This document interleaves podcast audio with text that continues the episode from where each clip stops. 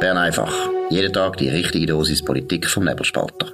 Immer auf den Punkt, immer ohne Agenda. Der Podcast wird gesponsert von Swiss Life, ihrer Partnerin für ein selbstbestimmtes Leben. Ja, das ist die Ausgabe vom 24. August 2022. Dominik Feusi und Markus Somm. Heute ist Mittwoch, heute ist Bundesrat. Was sind die wichtigsten Beschlüsse oder Themen, die der Bundesrat beschäftigt haben, Dominik? Ja, die Medienkonferenz äh, läuft noch vom Guy Parmelin und der Simonetta Sommaruga. Das ist äh, das neue Dream Team da in Bern zur Bewältigung von der Energiekrisen und genau um das äh, geht's. Einerseits äh, informiert der Guy Parmelin darüber, was man man macht, wenn man tatsächlich in eine Gasmangellage im nächsten Winter.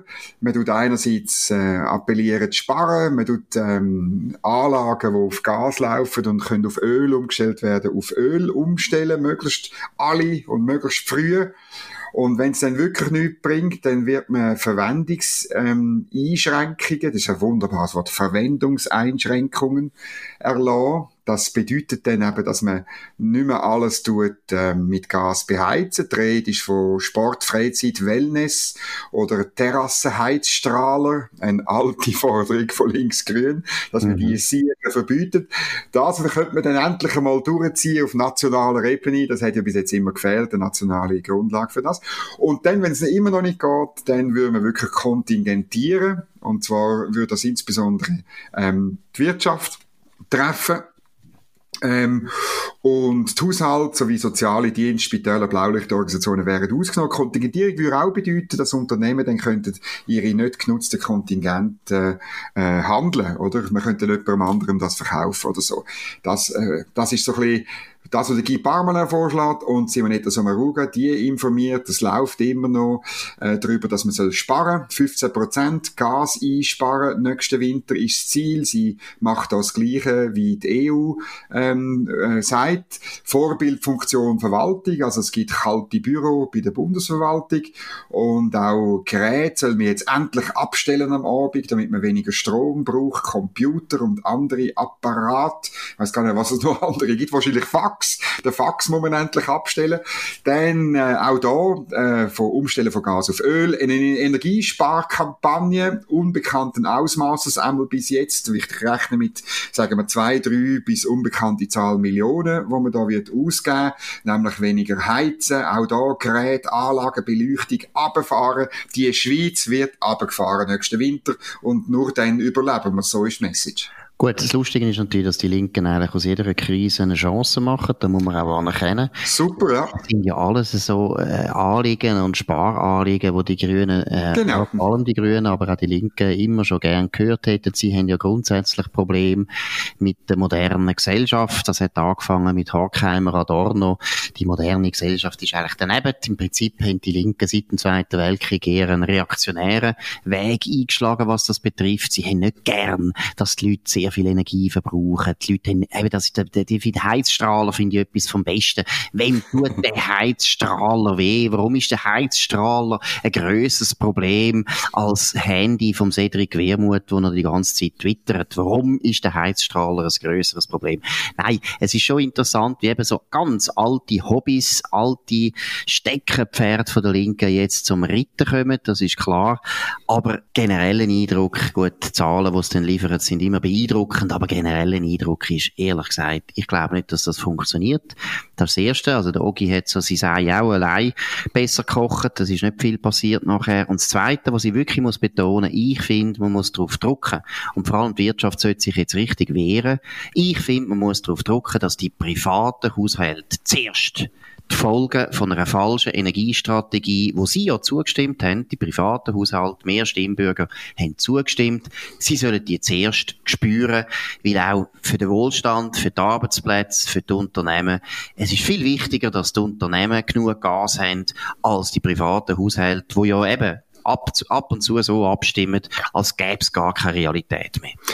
Ja, dein Wort in Economist Wissens Ohr, aber ähm, es ist noch keine äh, Stellungnahme dazu gekommen, aber was ich bis jetzt gehört habe zu dem Thema von Economy Swiss, ist ganz klar, man macht mit bei all diesen Sparappellen, man wehrt sich nicht, das ist also nicht so, aber ich meine, kannst du es kühl ausrechnen, wo ist der volkswirtschaftliche Schaden grösser, oder? Und er ist ganz klar, bei der Wirtschaft ist er am allergrößten, das tut mir halt einfach leid. Viel oder? oder mit oder? grossen Folgen. Und eben, ich muss auch sagen, irgendwo finde ich, der Stimmbürger muss halt jetzt einmal merken, man hätte das beim CO2-Gesetz schön gemerkt, wo man dem Stimmbürger wirklich mal klar gemacht hat, schau mal, alle die schönen Versprechen, alle die schönen Hymnen, wo unsere linken Politiker angestimmt haben, jetzt kostet es das und das und das. Konkret, bist du bereit? Findest du, Flügen ist wirklich so blöd, wie der Cedric Wermuth das behauptet, wo ab und zu auf Berlin fliegt, damit er die SPD kann treffen kann. Ist es wirklich so blöd? Und der hat der Stimmbürger gefunden, nein. Und das Gleiche ist eben jetzt beim Gasmangel. Also wenn, wenn eben wirklich unsere Stimmbürger finden, ja, fossile Brennstoff, das ist des Teufels, wir wollen das nicht mehr, ja, dann soll er aber auch die Folgen mal tragen und nicht immer nur einfach abstimmen und sich dann nachher davor schleichen. Noch eines, ich finde, der Stimmbürger muss in die Verantwortung gezogen werden. Und es ist klar, dass es Simonetta Sommaruga genau das nicht will. Sie will eben nicht, dass die Leute merken, was für eine falsche Politik sie vertritt. Ja, ich habe heute Morgen ähm, ein äh, Bild gesucht von der Kampagne für den 21. Mai 2017, Energiestrategie Ja. Und ich habe ein wunderbares Bild gefunden, nämlich vom Josef Gemperle, Landwirt, Kantonsrat CVP von Fischingen. Und der hat gesagt, stimmt ja, dann haben wir sicher sauber und schweizerisch, statt Milliarden für Putin und die Ölscheichs. Und das ist großartig, oder? Wir tun jetzt Milliarden, wir tun jetzt Gas, äh, muss uns retten, weil wir Mühleberg abgestellt haben. Und was wir, weil wir dann zu wenig Gas haben, müssen wir alles, was noch mit Öl betrieben werden kann, mit Öl von Ölscheichs betreiben. Grossartig, der Josef genau. Temperle hat Ja gesagt und jetzt Super. sind wir da, wo wir sind. Oder? Genau, danke vielmals. Und auch Simonetta Sommaruga hat ja, glaube ich, sogar äh, den Exit von Mühleberg noch gefeiert. Wir hätten da noch einen schönen Tag, einen schönen Anlass gefeiert. Auch Sommaruga ist eben da absolut involviert in eine Politik, die jetzt dazu führt, dass uns gesagt wird, ihr müsst jetzt äh, eure Temperatur senken. Es geht nämlich nicht nur um Beamte, sondern das ist das Beste. Die Grünen finden jetzt also 19 Grad Temperatur im Raum ist zu wenig. Was Sie, Dominik? Ja, es ist heute eine Meldung von 20 Minuten. Also Sie wollen noch ganz drastisch oben runter. Äh, Sie sagen, äh, in den ganzen Häusern müssen wir maximal 20 Grad und in den Schlafräumen müssen es aber auf 16 Grad. Das äh, wenn sie im Parlament äh, fordern. Ähm, damit würden 14 Prozent von der Heizkosten gespart und mehrere Prozent äh, von der Energieversorgung. Präsentieren tun das die grünen Nationalräte Bastien Giro Zürich und Kurt Ecker Thurgau in der Umweltkommission vom Nationalrat. Wir freuen uns drauf. Ich würde sehr gerne jetzt bei diesen beiden Herren die Temperatur messen, wie es genau im Schlafzimmer vom Herrn Giro ist. Also ich würde das selbstverständlich sehr diskret während dem Tag machen, obwohl es natürlich wichtiger ist, dass es in der Nacht dann wirklich äh, kühl ist. Ja, dann ja. der Tumbler wird verboten, also der, ja, das ist auch nicht, ja. Das ist super, gut. Der, ja, der Tumbler wird verboten, weil das äh, Energie braucht. Man darf Wäsche nur noch zum Trocknen aufsteigen, sonst kommt der Herr Giro vorbei und äh, gibt einem einen Bus. Dann Lichter löschen. Ich meine, ich, ich weiß nicht, ich glaube, ich bin in der Primarschule gsi, wo wir mal, oder ist es ein Kindergarten gsi, wo Frau Brechbühl in Strasse, bei Frauenfeld, bin ich den Kindergarten, und Frau Brechbühl hat gesagt, also wenn wir fertig sind, tun wir die Lichter löschen. Also ist immer noch ganz eine wichtige Sache.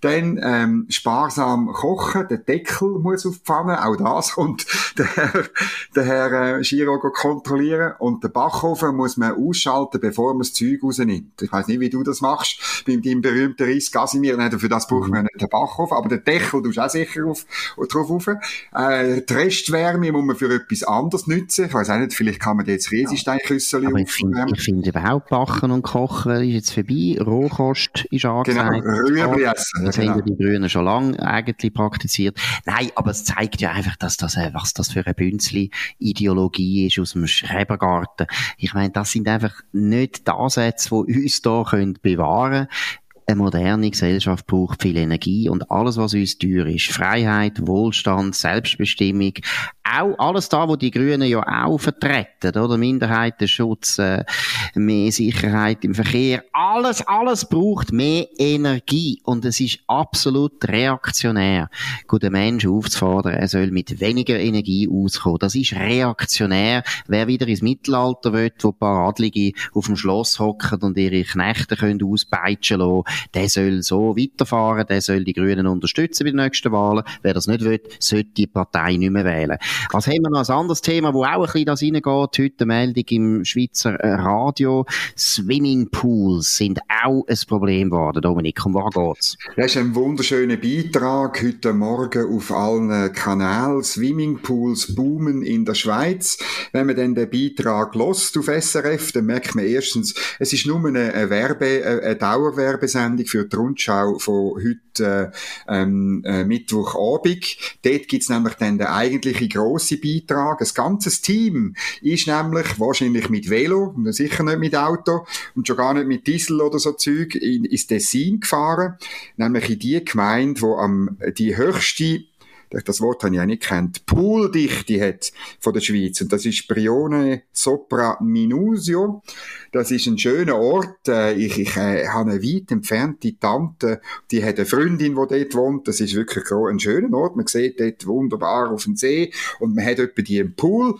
Und man fängt dann den Beitrag an. Das ist ganz schlimm. Also 2017 in der ganzen Schweiz hat man 385 Gesuche für Swimmingpool eingereicht und 2021 schon 724 Pools. Das ist ein Zeichen für den tollen Wohlstand, wo das Land sich erarbeitet, aber es ist ganz schlimm. In Brione Sopra Minusio führt das dazu, dass 465 Einwohner 120 Pools haben. Es wird natürlich verzerrt durch die, die eine Zweitwohnung haben und nicht dort wohnen. Das ist eine komplett weirde, eine, eine doofe Statistik. Und man ist dann aber der Beste man ist dann noch zu der Gemeinde gegangen und hat gefragt, haben die nicht ein Wasserproblem? Oder ihr müsst doch jetzt ein Wasserproblem haben. Aber die Gemeinde hat ausrichten, wir haben überhaupt kein Problem. Wir haben drei Reservoirs und wir haben noch einen Stausee, ein, also so ein Reservebecken Wasser ist bei uns kein Problem. Die Pool füllen wir alle locker. Ähm, wir hätten müssen in eine andere Gemeinde gehen, wo weniger Swimmingpool hat und trotzdem ein Wasserproblem. Das also Vorschau für heute Abend. Grossartig. Genau, und es ist auch schön, dass eben anscheinend es noch nicht so weit ist, dass man äh, im Tessin muss die armen, verdurstenden Kinder zu den Swimmingpool schicken, damit sie dort mal noch ein Glas Wasser bekommen. so, schlimm, so schlimm ist es noch nicht. Nein, aber was wirklich interessant ist an dieser Geschichte, ist ja eben, es wird jetzt da wieder einfach der Teppich geleitet. Die Linken sagen narrativ dem, dass der Swimmingpool ein Problem ist. Und ich kann dir sagen, oder unseren Hörern können wir das jetzt also versprechen, in zehn Jahren Jahren wird dann plötzlich so Swimmingpool einfach verboten. Und was auch interessant ist, oder, man tut dann argumentieren mit eigentlich klimapolitischen, grünen Argumenten. Aber letztlich geht es nur um die Bewirtschaftung von einem uralten Gefühl. Und das ist dann nicht.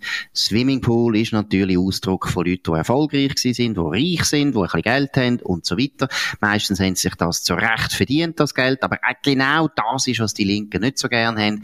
Deshalb verbieten sie auch grössere Autos. Sie verbieten alles, was der Reichen mehr mehr oder weniger wichtig ist. Und der Swimmingpool ist natürlich auch ein gutes Symbol. Aber man sieht, was für eine antikapitalistische, was für eine antiliberale Haltung eigentlich hinter dem Anliegen steckt, den Swimmingpool zu verbieten in einem Land, wo nach wie vor, auch wenn der Sommer heiß war, nach wie vor ein Wasserschloss ist von Europa und sehr viel Wasser hat. Es ist kein Problem. Und du musst schauen, die Biotop, wo die Grünen dann haben in ihrem Garten, die genau. sind natürlich nicht das Problem. Die werden nicht verboten, weil dort wahrscheinlich noch irgendwelche Insekten sich vertüren und so weiter. Genau, frisch. Aber ich kann euch garantieren, auch in meinem Swimmingpool, wo es nicht gibt, aber ich hätte gerne einen, dort würde ich dann ein paar Frösche reinlassen, damit sie die auch schön haben.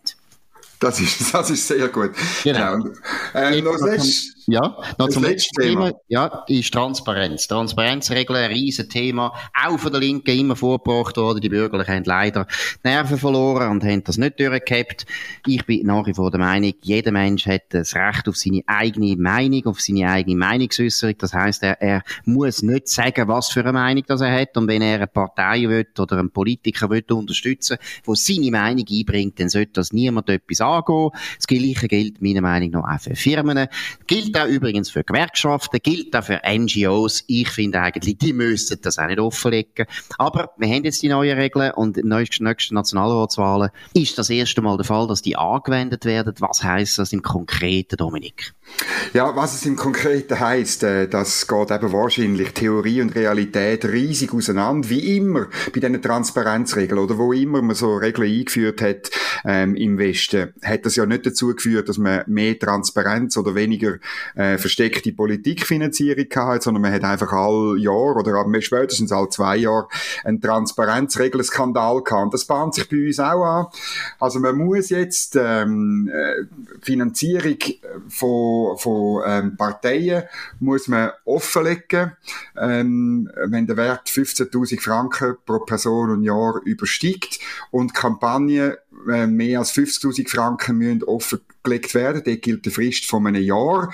Und jetzt ahnst du schon, was kommt. Nämlich, man tut jetzt halt einfach, ähm, ein bisschen früher, ein bisschen früher das Geld sammeln, oder? Also, ein grosser Titel von der Medienmitteilung vom Bundesrat ist neue Transparenzregeln bei der Politikfinanzierung gelten erstmals für die Nationalratswahlen 2023.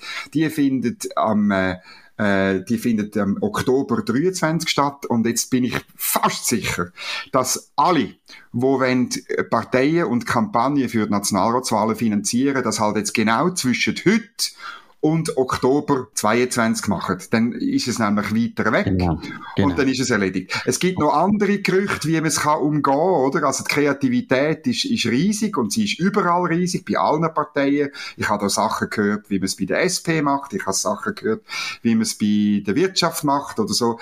Es ist einfach, es ist letztlich wieder sehr eine idealistische Sache aber in der Praxis funktioniert halt leider nicht und darum gibt es das Einzige, was es wird geben, ist etwa ein Skandal. Genau, und es ist wirklich interessant, wie da sogar der Bundesrat und die Bundesverwaltung so Komplizen werden. Man hat es also wirklich schön im August, tut man eigentlich schon alle Sponsoren, wie du es gesagt hast, äh, schon darauf aufmerksam machen, genau. jetzt Zeit ist zum Einzahlen. Jetzt müsst ihr wirklich euren Politiker unterstützen. Jetzt könnt ihr der Partei noch Geld geben und es passiert nichts und niemand kennt es. Also ich meine, es ist äh, auf Deutsch gesagt, Entschuldigung, mein Friend, Mensch. Es ist eine Verarschung, was da jetzt läuft, aber äh, wir fühlen uns alle gut, vor allem Politiker fühlen sich gut, vor allem die linken Politiker, die das die ganze Zeit unterstützt haben und trotzdem eben auch Spenden brauchen.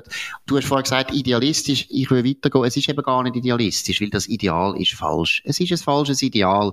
Letztlich ist völlig klar, im politischen Kampf gibt es verschiedene Interessen und wer ein Interesse hat, wer ein Anliegen hat, der probiert dem äh, nachhaltig, nachhaltig zu verschaffen und er macht das auch, indem er Leute unterstützt, die eben im Parlament für das sorgen. Ich weiß nicht, wo das Problem ist. Das ist völlig normal. Die Parlamentarier kennt man ja. Man sieht ja auch, was sie nachher unterstützen.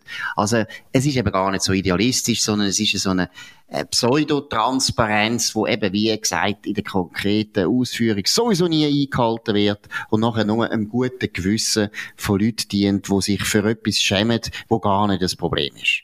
Also das Beste ist ja dann, dass über die Transparenz zum ersten Mal Mitte 2024 Bericht erstattet wird. Also musst du dir also vorstellen, wir erfahren dann irgendwann, schätzungsweise vor der Sommerferie 2024, erfahren wir dann, wer wie in den zwölf Monaten vor den Nationalratswahlen ähm, Geld von wem bekommen hat. Und das ist einfach, das ist komplett weird und das ist wirklich, es ist einfach, man macht dann so eine Übung und man wird dann sagen, ui, ui, ui, ui, die haben mehr bekommen als die anderen, aber eben, man bildet nicht das ab, was schon vorher geflossen ist. Man bildet nicht das ab, was an Sekundärkampagne gelaufen ist und man vielleicht gar nie mitbekommen hat. Oder ich bin jetzt im Moment auf der Spur nach einer verdeckten Kampagne von den Gegnern von der AHV-Reform. Ich meine, das ist alles, das, das kann man alles nur dann abbilden, wenn man einen Polizeistaat aufbaut und das ist, hat man dann niemand wollen. Mit idealistisch habe ich halt gemeint, oder die Transparenzinitiative, die geht davon aus, dass heute Politik dreckig dreckig ist, weil man nicht jeden Franken weiß und dass sie dann auf irgendeine Art sauberer wird, oder? Und das geht so ein bisschen von einem komischen Reinheitsbegriff, der schon fast religiöse Züge hat, aus. Das meine ich mit idealistisch, aber ich bin voll bei dir. Die einzige Lösung wird sein, dass es eigentlich mehr dreckig wird. Wird, weil man mehr Umgehungsstrategien macht. Oder? Absolut. Und das Wichtigste in der Politik ist einfach, dass man Konkurrenz hat, dass man verschiedene Parteien hat. Und auch wegen dem ist es wichtig, dass jeder, der sich einsetzen will, der will, äh, Leute unterstützen, dass der möglichst frei ist, sich zu engagieren und so weiter. Das ist eigentlich die beste Garantie auch für Transparenz. Wenn man nämlich scharfe Konkurrenz hat unter den Parteien, dann wird die Transparenz eigentlich automatisch hergestellt. Noch schnell einen kurzen Nachtrag zu gestern. Wir haben uns ja gestern ein bisschen unterhalten über das Phänomen erstens Vornamen, was für eine neue Kultur da ausgebrochen ist, Noah, Lia und so weiter, alle die, die, die, die Festivals von Vornamen und haben dann auch gesagt, das sei schon phänomenal und vielleicht sagt das der Grund, dass die Namen jetzt sich so verändern, dass Berner jeden Vornamen müssen verändern und wir hat jetzt also einen Berner geschrieben, wo Daniel heißt und wo natürlich der Danu ist. Ein Gruß, ein Gruß. Ein Gruß, ein Gruß an Danu und äh, natürlich nehmen wir jetzt alles zurück, weil das ist schon ein grosses Kulturgut von der, von der Berner, dass sie immer wieder die Fantasie und Kreativität beweisen, indem sie jeden Namen müssen verändern. Sie können sich nicht abfinden mit irgendeinem deutschen, hochdeutschen Namen. In dem Sinne würde ich ja sagen, ist sehr patriotisch. Der Staat Bern lebt. Der Staat Bern ist so stark, dass man auch jeden,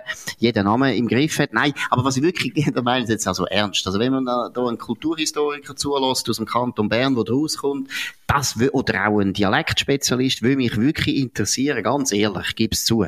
Warum machen das Berner? Warum machen das Berner fast viel stärker als alle anderen Schweizer in anderen Kantonen? Warum? Wenn da eine gute Auskunft kann gegeben werden, bitte anrufen, bitte E-Mails schreiben, Nebelspalten, wir nehmen es auf, wir machen eine Sondersendung, drei Stunden über das Phänomen vom Berner genau. Vornamen. Und bis dann, und bis dann sind wir äh, der Merkel und der Dömu, oder? Bis dann. Oh, Gut, also mir hat man ja, ja, hoffentlich werde ich jetzt mich nicht lächerlich machen. Früher in der Party hat man mir Maggie gesagt, oder? Also, auch mir ist das Schicksal widerfahren, aber ich habe es gar, gar kein Schicksal gefunden. Ich habe es eigentlich gut gefunden, weil mein richtiger Pfadiname, gebe ich auch zu, ist Ali gewesen. Ich tue jetzt offen lassen, warum die mich Ali getauft haben. Das ist ein anderes Thema. Vielleicht einmal ein anderes Mal. In dem Sinn, das war Bern einfach gewesen. Heute am 24. August 2022. Dominik Feusi und Markus Somm auf nebelspalter.ch.